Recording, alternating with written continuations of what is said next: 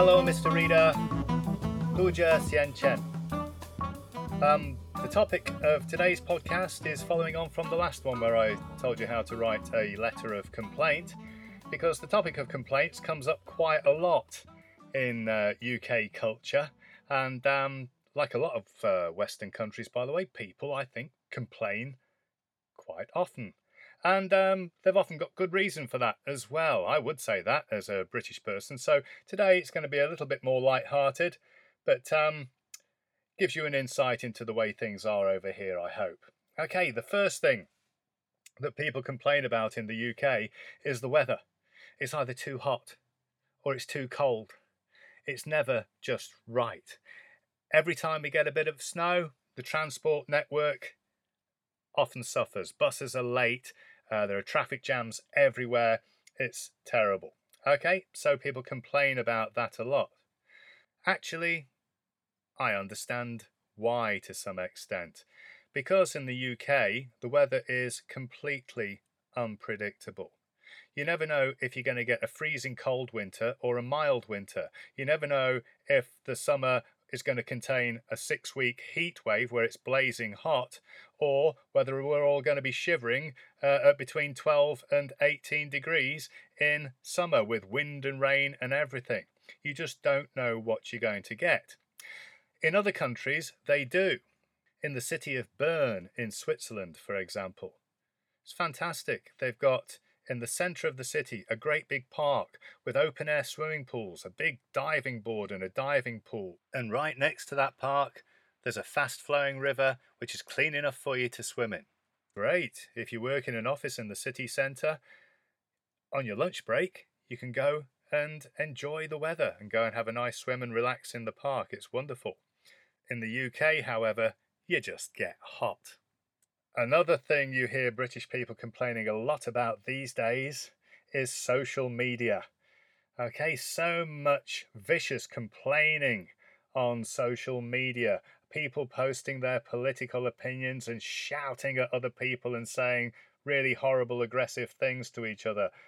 A phrase I heard to describe social media recently was it is a cesspit of ego. A cesspit uh, was uh, a place where before we had modern uh, systems in place. When people used to go to the toilet, they used to throw that into a big uh, hole called a pit, and it was known as a cesspit. So that's the origin of the term, and it's often used to describe a rotten or corrupt environment. And that brings me on to the next point, really. A rotten and corrupt environment, people often describe politics as a cesspit of selfishness uh, where the MPs they are only in it for themselves.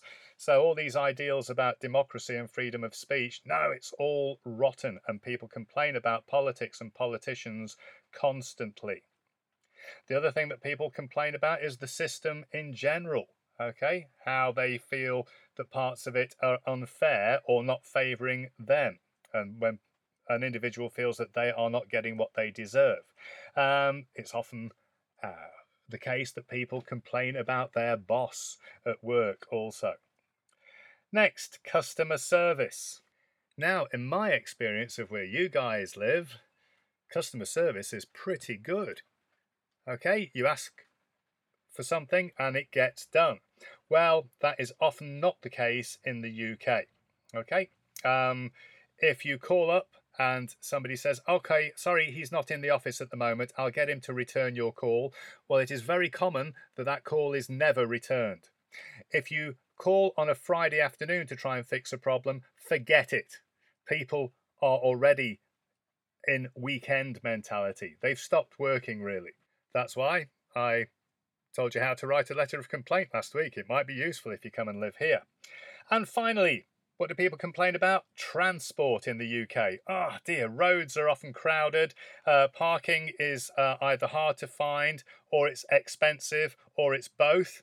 In London, if you if you're late going back to your car and you overstay your parking by two or three minutes, you can receive a fine of £80 or more. £80! And uh, or else your car can be towed away and then you have to pay even more money to get it back.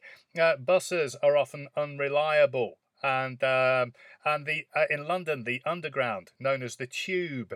It's um it's very expensive. It's often very crowded, and again in summer if it gets hot, there's no air conditioning, so people are absolutely sweltering in there and really uncomfortable. And then there are the trains. The trains are expensive. The trains don't have enough space for your luggage. They don't have enough space for your legs if you're of average height. It's amazing.